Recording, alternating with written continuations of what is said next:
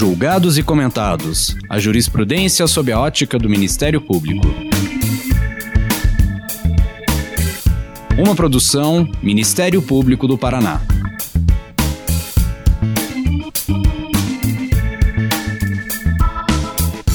Olá, começando mais um Julgados e Comentados, o podcast sobre julgamentos relevantes sob a ótica do Ministério Público. Eu sou Eduardo Cambi, promotor de justiça do Ministério Público do Paraná, e hoje vou conversar com meu colega Rodrigo Cabral sobre o tema do inquérito que o Supremo Tribunal Federal abriu para tratar de fake news e ameaças a membros da corte. Oi, Rodrigo, muito obrigado pela presença.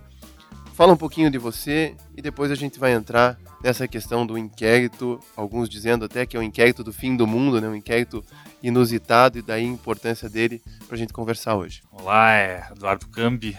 Inicialmente gostaria de agradecer o convite de participar, desse podcast, é, parabenizar pela iniciativa é, desse mais desse veículo aqui de discussões de temas importantes para o Ministério Público, para a sociedade em geral. É, eu sou promotor de justiça aqui no Ministério Público do Estado do Paraná, atuo na Coordenadoria de Recursos Criminais, é, sou professor substituto da Universidade Federal do Paraná e professor é, pesquisador é, do mestrado da Unibrasil. É, então, estou aqui para. Agradeço debater. muito. Você engrandece o Ministério Público e a academia. E por isso que a gente precisa tentar explicar para a população, Rodrigo, como é que funciona o sistema de investigações criminais. Né? O que, é um sistema acusatório, o que é um sistema inquisitivo, como é que a Constituição e as leis processuais tratam dessa questão da investigação de supostos fatos é, que têm um caráter criminal. Olha, é, investigação criminal é um, é um, ato que, por si só, tem um, um grande efeito é, na, na, vida das pessoas e também é, é, tem uma grande importância para a apuração é, e para punição de eventuais crimes praticados. Né? Então, durante muito tempo, é, houve debates sobre como deveria ser feita uma boa é, investigação criminal e como que seria uma boa configuração dessa modalidade de apuração. Né? O Código Napoleônico, lá de 1808, ele trouxe lá pela primeira vez a ideia de polícia judiciária e naquela, naquela época havia uma vinculação da polícia judiciária, como o próprio nome é, estava a referir, da investigação policial ao poder judiciário. Né?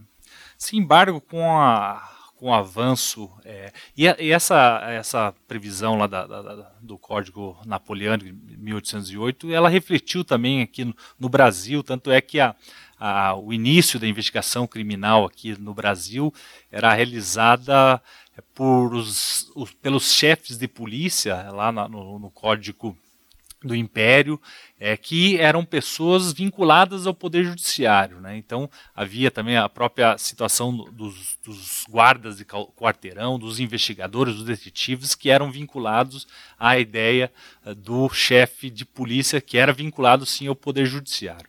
Inclusive, é, o próprio termo delegado de polícia, né, é, o próprio nome delegado vem do poder de alguma pessoa, né? Delegado quem atua em nome de alguma pessoa. E na origem é, da, da investigação criminal, esse delegado de polícia atuava em nome do poder judiciário, né? Por isso que se chama polícia judiciária, lá é o nome cunhado pela própria pelo Código Napoleano e por, por isso napoleônico e por isso que existe a figura do delegado de polícia que é alguém que atua em nome de outrem, né?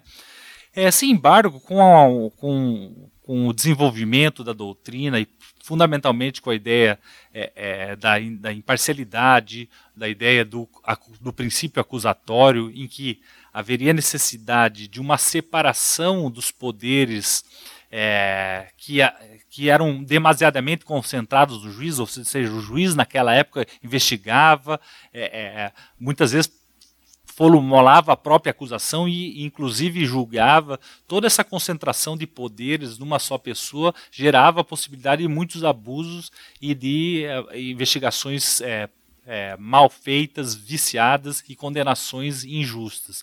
Diante disso, é, promoveu-se cada vez mais a ideia de uma separação dessas funções do juiz, uma retirada dessas separações dos juízes, os que os, os, que os alemães chamam de Trennung zwischen Richter und Staatsanwalt, a separação que, entre, nome o juiz, entre, entre o juiz e o promotor. Então, essas funções investigativas né, ficaram a responsabilidade por levar a cabo a ação penal, por isso que existe o monopólio da ação penal pública pelo Ministério Público, ficaram a cargo do Ministério Público. Então, é, toda investigação criminal num sistema adequadamente pensado, ela tem que se voltar ao Ministério Público e não pode pode, e esse é um ponto fundamental, ser presididas pelo Poder Judiciário, uma vez que o Poder Judiciário investigando e fundamentalmente determinando medidas é, que é, coercitivas, depois que ele for julgar esse fato, acaba prejudicando é, é duramente a ideia de imparcialidade. Rodrigo, né? você usou uma palavra difícil aí, falou da Alemanha,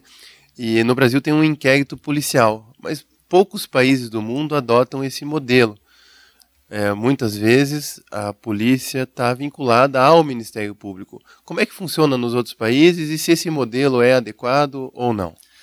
É, na, na verdade, é o, o, inquérito policial e a própria figura do delegado de polícia, ele são uma, uma é uma configuração muito própria aqui do Brasil, né? É, oriunda daquelas dificuldades lá do Brasil é, de antigamente, que um juiz não poderia estar presente em todas as localidades e haveria necessidade de delegação de poderes. É, é, isso aconteceu próprio nos próprios é, própria figura dos xerifes lá na Inglaterra era uma função delegada dos juízes, mas com a evolução do sistema acabou isso separando. Né? Grande, os bons, os melhores sistemas de investigação é, que que existem, desde a minha perspectiva, são aqueles em que a, a, coordenação da investigação é realizada pelo Ministério Público. O domínio jurídico da investigação também é realizado pelo Ministério Público. Isso não quer significar, isso ocorre, por exemplo, em países como Alemanha, Itália, né? Isso não quer significar que todos os atos investigatórios sejam realizados pelo próprio membro do Ministério Público, mas ele faz a coordenação, ele determina as diligências, ele faz, é, é, é, a, a, desenha a estrutura da investigação e, e, fiscaliza a ideia de legalidade ou ilegalidade desses atos. Porque né? o Ministério Público é o titular da ação penal pública e, e, portanto, o final de toda essa investigação vai culminar numa ação que vai levar alguém a ser é, processado criminalmente. Seria isso? Exatamente. A, a, Constituição, por exemplo, no Brasil, atribui ao Ministério Público um ônus, né, uma função que é o dever de acusar. Mas para que ela possa fazer uma acusação decente e, e, e respaldada, ela tem que também é, ter a capacidade, tem a capacidade de coordenar e de ter elementos probatórios mínimos para deflagrar essa ação penal. Então, nada mais lógico que a investigação, isso é, existe até uma certa unanimidade aqui no Brasil, que é, é perceber que a investigação se presta para o Ministério Público precisamente para oferecer a acusação. Então, sem esses elementos probatórios, ficaria, ou elementos de informação, ficaria inviabilizada a acusação. Né? Então, é, por exemplo, hoje na Alemanha existe uma, é, é uma séria crítica é, que a, a, a, investigação, a crítica que se faz hoje na, na investigação é a que há uma, uma policização, uma demasiada policização da, da, investigação, ou seja, o Ministério Público acaba fazendo uma, uma, uma supervisão meramente formal, é, falando em alemão é o Verpolizeitung da, da investigação, uma policização, dando uma brasileirada no termo, da investigação, e o Ministério Público, a crítica que se faz é que ele acaba ficando um pouco mais distante. Isso, no, lá na lá Alemanha. na Alemanha. Essa é a crítica que se faz. E na época aqui da PEC 37, justamente queria em sentido contrário. Enquanto os alemães querem mais Ministério Público na investigação,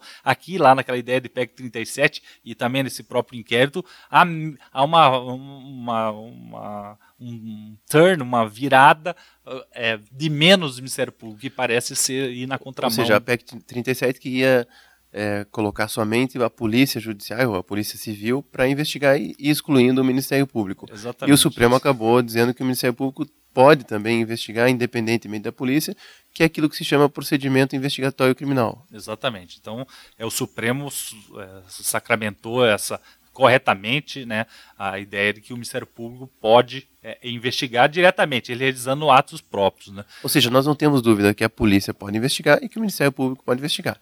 Mas agora, o juiz pode investigar? Ou seja, é, você nesse contexto, né, não, não existe uma separação pela Constituição entre o Estado juiz e o Estado acusador? É, exatamente. Essa é uma questão que há um, é, é, uma série de debates sobre quem poderia presidir essa investigação, coordenar essa investigação. A gente vê que lá no, no, no princípio, é, é nos tempos é, passados, havia quem fazia essa função era o juiz, né? Mas hoje há uma crítica duríssima e há muito poucos países que esse papel é feito pelo juiz, fundamentalmente pela divisão de funções fundamentalmente também pelo ônus e pelo dever que o Ministério que foi atribuído ao Ministério Público de promover a ação penal. Então, aquele que tinha os, o dever de cumprir determinadas funções teria que ter o, os, o instrumental para tanto. Não adianta você atribuir uma tarefa a alguém, mas proibir ele que realize os atos necessários para cumprir essa tarefa. Então, o Ministério Público teria esse instrumental. E, ademais, é, é, desde uma perspectiva de imparcialidade, é fundamental que o juiz não investigue. É, existe um conceito bem interessante de imparcialidade que foi é um conceito já antigo, já cunhado lá na década de 80, fundamentalmente por dois julgados do Tribunal Europeu dos Direitos Humanos, o caso de Kuber e o caso Pierre Sack, dois casos oriundos da Bélgica. O que, que diz basicamente esse, esses, esses precedentes? Que existem duas modalidades fundamentais de imparcialidade. A imparcialidade subjetiva, que é aquela imparcialidade que o sujeito imparcial não pode ter nenhuma vinculação pessoal com o caso julgado, ele tem que ter um alinhamento, um alinhamento pessoal com o caso julgado. Por exemplo, um juiz jamais poderia julgar um, um caso que seu pai, seu irmão ou seu amigo pessoal fosse um réu ou a vítima, né? Então, o juiz teria que ter esse alinhamento pessoal, ter que ser imparcial, não ter nenhum vínculo com o ou caso. Seja, tem que ser um terceiro desinteressado Exatamente, um terceiro desinteressado sem nenhum interesse, claro, pessoal na causa. Esse é o conceito de imparcialidade subjetiva. Existe também, desenvolveu-se naqueles julgados, o conceito de imparcialidade objetiva. O que é imparcialidade objetiva?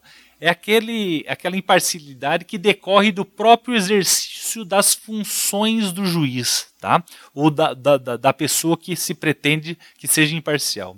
Determinadas funções elas têm como propósito e como natureza a tomada de providências à busca de uma determinada investigação, de uma determinada. É, é, é, em favor de uma determinada tese. É dizer, por exemplo, o Ministério Público ele sempre vai ser, na ação penal pública, a parte autora. Então ele, ele é sempre parcial nesse ponto, porque primeiro que ele figura no polo ativo e segundo porque a função dele é justamente promover ação penal, é, requerer provas, é, fazer perguntas para o fim de condenação, muito embora de forma objetiva, recorrer. Então todos esses atos funcionais do Ministério Público, né, eles revelam uma ausência de imparcialidade objetiva. Então o Tribunal Europeu diz o seguinte: quando a autoridade promove ex ofício medidas né, tendentes a apurar um caso ou a promover acusação ou recurso, ela perde a imparcialidade de objetiva, é, porque as suas próprias funções acabam atribuindo um papel de ativo, né, um papel ativo, um papel de persecução, um, um papel de medidas ex ofício. Então, é, você falando aí me lembra é, Franco Cordeiro, professor da Universidade de Roma, que falava do quadro mental paranoico. Né? O juiz não tem como, ao produzir a prova, de desconsiderá-la. Ou seja, ele está vinculado àquilo que ele produziu. E isso, de fato, comprometeria a imparcialidade do juiz. É, exatamente. Quando é, a, a, o juiz toma uma parte, ou seja, uma parte de perseguir delitos, de, de apurar delitos, fica prejudicada essa, essa imparcialidade dele desde uma perspectiva subjetiva e desde uma perspectiva propriamente objetiva. Né? Então, é, é, é essa ideia de imparcialidade objetiva, ela cunhada lá pelo, é, desenvolvida fundamentalmente pelo Tribunal Europeu dos Direitos Humanos, ela fica, é, ela, é, ela é ferida de morte com o juiz investigador. Né? E a nossa Constituição adota essa teoria quando fala, por exemplo, do juiz natural ou outras garantias é, Me parece bem claro que a ideia de devido processo legal, a ideia de imparcialidade do juiz, a própria configuração dos princípios do poder judiciário, eles, a, eles reafirmam e sufragam essa tese de que o juiz brasileiro deve ser um juiz imparcial subjetivamente, ou seja, deve ter um alinhamento pessoal com o caso penal e deve ser imparcial objetivamente. É dizer, suas funções não podem se confundir com as funções de parte acusadora ou de parte investigadora. Nós vamos fazer um pequeno intervalo, mas na sequência nós voltamos com a análise do inquérito 4781 instaurado pelo Supremo Tribunal Federal. Até mais.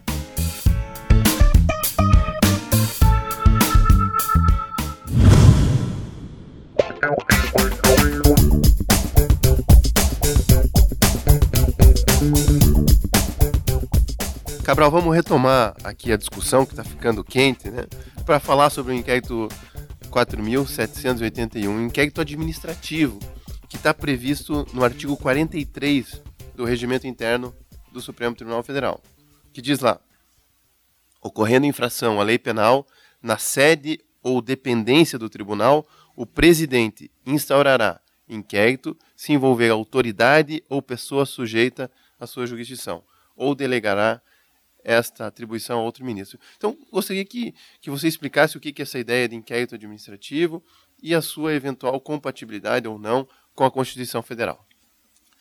Olha, Cambi, é, para ser sincero, esse inquérito aberto pelo Supremo, eu não tenho a menor dúvida que é um inquérito com maior nulidades, maior número de nulidades e ilegalidades que eu já vi na minha atuação prática desde que eu entrei na faculdade, desde que eu entrei no Ministério Público, nunca vi um inquérito com tanta. Você conseguiu... já tinha visto algum inquérito desse tipo instaurado pelo próprio Não, magistrado? Eu, Isso é comum? Eu nunca tinha visto. Talvez possa até ter ocorrido, eu acho que não houve, mas eu nunca vi um inquérito com tantas nulidades e tantas ilegalidades assim como esse investigado. Né? Ou seja, é inconstitucional, na sua visão, que o próprio julgador, o próprio Poder Judiciário instaure um, um inquérito, ainda que eh, diga respeito a pessoas ligadas ao, aos membros do, do, Supremo Tribunal Federal? É, me parece que existe uma, existe uma série de, de, de inconstitucionalidades e ilegalidades. Né? A primeira é que, desde a minha perspectiva, houve uma distorção, inclusive, do, do que diz o 41. Né? É, existe no 41 dois requisitos. Um é, do regimento interno. Um é que o crime seja praticado 43, nas dependências. Né? 43. 43, perdão, 43, nas, nas dependências é, é, é, é, do tribunal. E outro, envolver é, autoridade ou pessoa sujeita à sua jurisdição. Isso quer dizer, obviamente, que só poderá haver investigação diretamente pelo Supremo se a pessoa que praticou o delito em tese é uma pessoa sujeita à jurisdição do Supremo sujeita diretamente. Prerrogativa de Exatamente, que tenha é uma, pessoa, uma das pessoas indicadas pela Constituição da República que tenha um foro especial por prerrogativa de função diretamente junto ao Supremo. E esse caso, claramente, não havia essa situação. Né? A gente sabe que o, que o regimento interno é tido pela, pela, pela, pela jurisprudência do Supremo como é, é, é lei formal, lei, é, tem natureza de lei pelo, pela jurisprudência do Supremo. No entanto, obviamente esse inquérito jamais poderia violar, criar um foro especial por prerrogativa de função quando a Constituição não o prevê. Então, a única, a própria interpretação literal do dispositivo do artigo 43 é, denota isso, que são é, em tese praticar os delitos em tese praticados por pessoa com foro especial por prerrogativa de função e mesmo se forçasse uma, uma interpretação que não há espaço aqui ela esse, essa lei jamais poderia estender o foro especial por prerrogativa de função para pessoas não previstas na Constituição conforme a própria jurisprudência do, do, do, da, do, do Supremo Ou no seja, caso da improbidade só a Constituição assim. pode Exatamente. dizer quem tem foro por prerrogativa Exatamente. de função e não e nunca um regimento interno Exatamente e já tem já houve a declaração salvo engano, o artigo 84 do Código de Processo Penal que previa um foro especial para pessoa no, no, para os casos de improbidade administrativa e foi declarado inconstitucional corretamente pelo Supremo Tribunal Federal. Agora, chama a minha, a minha atenção o objeto desse inquérito para apurar notícias fraudulentas, fake news, denunciações caluniosas, ameaças, infrações revestidas de ânimos caluniante, difamante ou injuriante. Ou seja, um, um objeto amplo, sem investigados definidos e ainda em segredo de justiça. É, você veja, a investigação, a, a portaria, para que serve uma portaria? Ela serve para delimitar um fato que já ocorreu, né, para ser investigado. Então, a gente verifica que, primeiro, essa portaria não tem delimitação de um fato específico, não tem delimitação do número de investigados. Ela não se refere a fatos pretéritos, só fatos pretéritos, mas ela permite a apuração de fatos futuros à investigação criminal. Então, fatos que ocorreram depois da instauração da investigação criminal. Uma espécie de investigação prospectiva que reúne é, é, é, cujo objeto não se dá por fatos, como que é o correto pela nossa Constituição, Constituição, mas por um tema determinado, seja, por uma vítima, ou seja, todos os crimes praticados em tese é, contra uma determinada vítima, há uma espécie de foro especial relativo à vítima, né? E com delitos que não guardam é, a ideia de conexão e continência entre si. Claro que se você quer investigar mais de um fato no inquérito policial, é perfeitamente possível, no PIC é perfeitamente possível. Só que eles têm que guardar conexão e continência. Né? E ademais, e mais grave, eles investigam fatos que é, é, são vinculados a outros juízos. Então, o Supremo vai investigar para os juízes lá de primeiro grau de São Paulo, lá de Pernambuco, lá daqui de Curitiba, processar e julgar. O promotor natural também seria desses casos. Isso, é, é, você veja que, fazendo um parênteses, a própria investigação foi instaurada como uma forma de reafirmar a, é, a, a moralidade, né, a, a, respeitabilidade do Supremo, né, afastar um, um, uma depreciação da imagem do Supremo me parece claro e evidente que a gente não pode aceitar é, é, é, falas que, que falem, por exemplo, que tem que fechar o Supremo, que falas é, criminosas contra os ministros supremos. Todos esses fatos têm que ser apurados e têm que ser tomadas medidas do Supremo. Ou seja, a é, liberdade de expressão exatamente. tem limites, claro, fake news é claro. é algo que é importante de se combater mas não dessa forma. Sim, a prática, a prática de delitos previstos no Código de Legislação Especial tem que ser apurados, mas não pelo Supremo. E você veja o, o, o, o descrédito que ocorrerá esse, nesses casos, porque o Supremo vai investigar fatos que são submetidos a outros juízos, e vai lá um promotor de justiça lá de, de São Paulo, promotor de justiça de Pernambuco, promotor de justiça de Minas Gerais, o juiz daqueles lugares, eles vão, é, e já aconteceu isso, arquivar a investigação por nulidade dos atos praticados pelo Supremo. Ou seja, o promotor de primeiro grau vai falar: olha, o Supremo praticou ilegalidades aqui e nós vamos arquivar por, por prova ilícita. Então o Supremo está se, é, é, é, se agachando para ter seus atos supervisionados por juízes e membros do Ministério Público de primeiro grau. Nesse contexto sombrio que nós vivemos hoje, é uma espécie de estado de exceção e até, quem sabe, revigorando aquela ideia do direito penal do inimigo, né? É, seria isso que estaria acontecendo no Brasil hoje? E daí a necessidade de um Ministério Público forte, independente, que defenda a Constituição?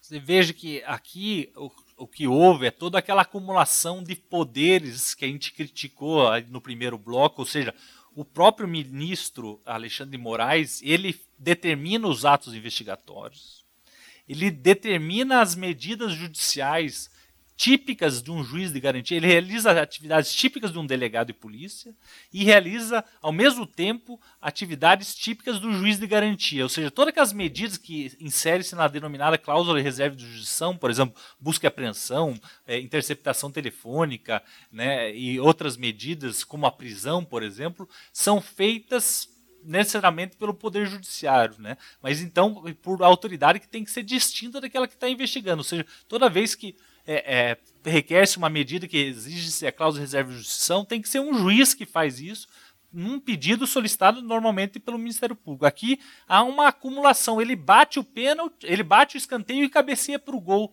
Você veja o problema de imparcialidade objetiva, o problema de legalidade, o problema de, de total violação à ideia de juiz natural, de devido processo legal. Tudo isso é claramente e explicitamente violado nesse Vamos deixar isso mais concreto. Recentemente, é, veículos de comunicação é, publicaram uma notícia de que o ex-procurador-geral da República, Rodrigo Janot, teria dito que teria intenção de matar um ministro do, do Supremo.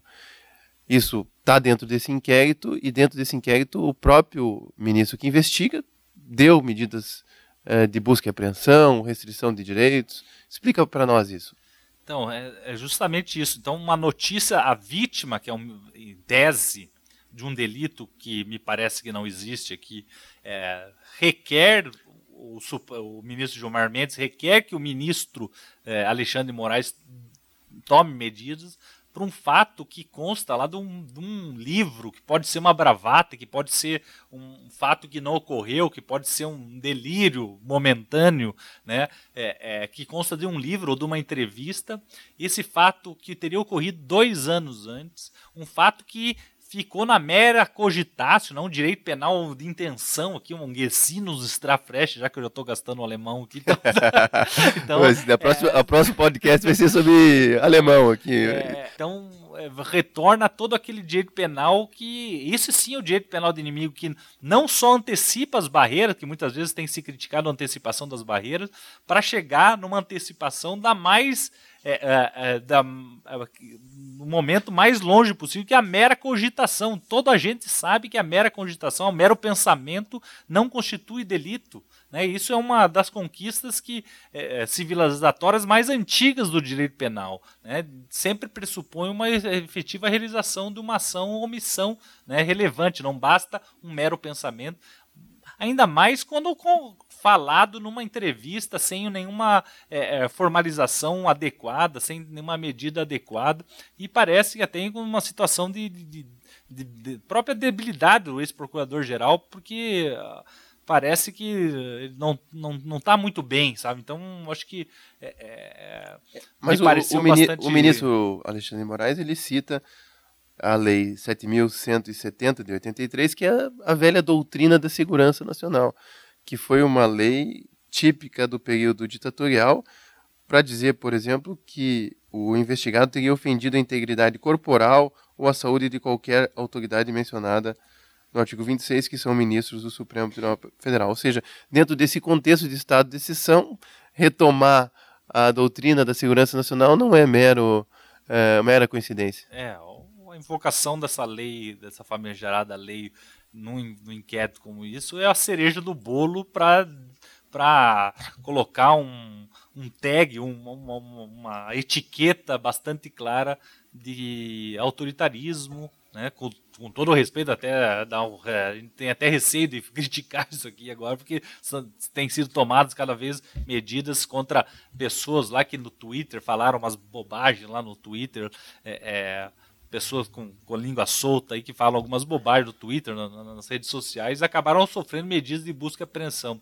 O que é, é, é, gera também um desgaste, a credibilidade, a institucionalidade do, do, do sistema penal, né? Um direito, uma, uma sociedade civilizada, democrática, as pessoas não têm que ter esse receio de às vezes criticar e os órgãos públicos eles têm que ter uma, uma tolerância muito maior à crítica, porque eles são submetidos, submetidos ao escrutínio público, faz parte da, do, dos órgãos públicos sofrerem críticas. É importante, às vezes, que as críticas sejam mal educadas, muitas vezes possam ser infundadas, mas é fundamental, é, na forma de evolução dos, das instituições públicas, sofrer críticas, né? Claro que essas críticas se debandarem por uma, uma, uma, um fato criminoso, cumprirá a autoridade policial com atribuição para tanto, ao, ao mesmo Ministério Público, ao promotor natural, ao juiz natural, apurar e eventualmente processar esses casos. Ou seja, pode... a liberdade de expressão, ela não é um direito absoluto,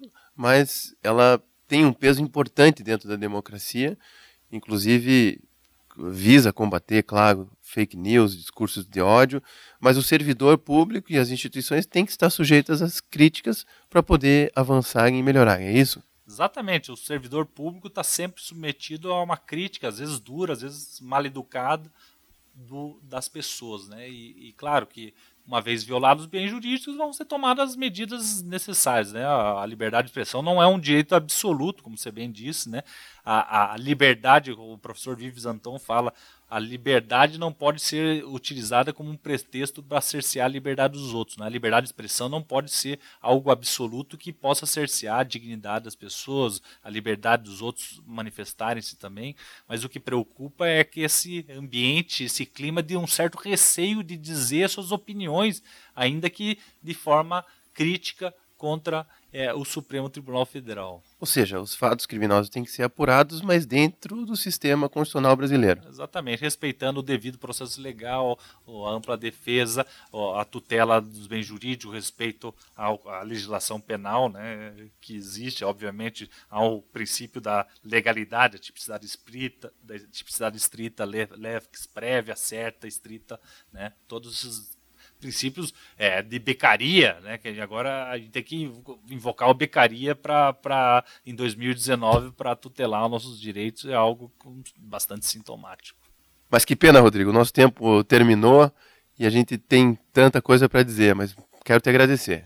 Obrigado, Eduardo. Eu espero que tenha contribuído aí com alguma com a nossa discussão, com a reflexão crítica. É fundamental a gente sempre pensar criticamente no nosso sistema penal e esse tipo de programa é fundamental para isso. Um grande abraço a todos os ouvintes e agradeço a oportunidade. Então é isso. Muito obrigado você que nos ouve.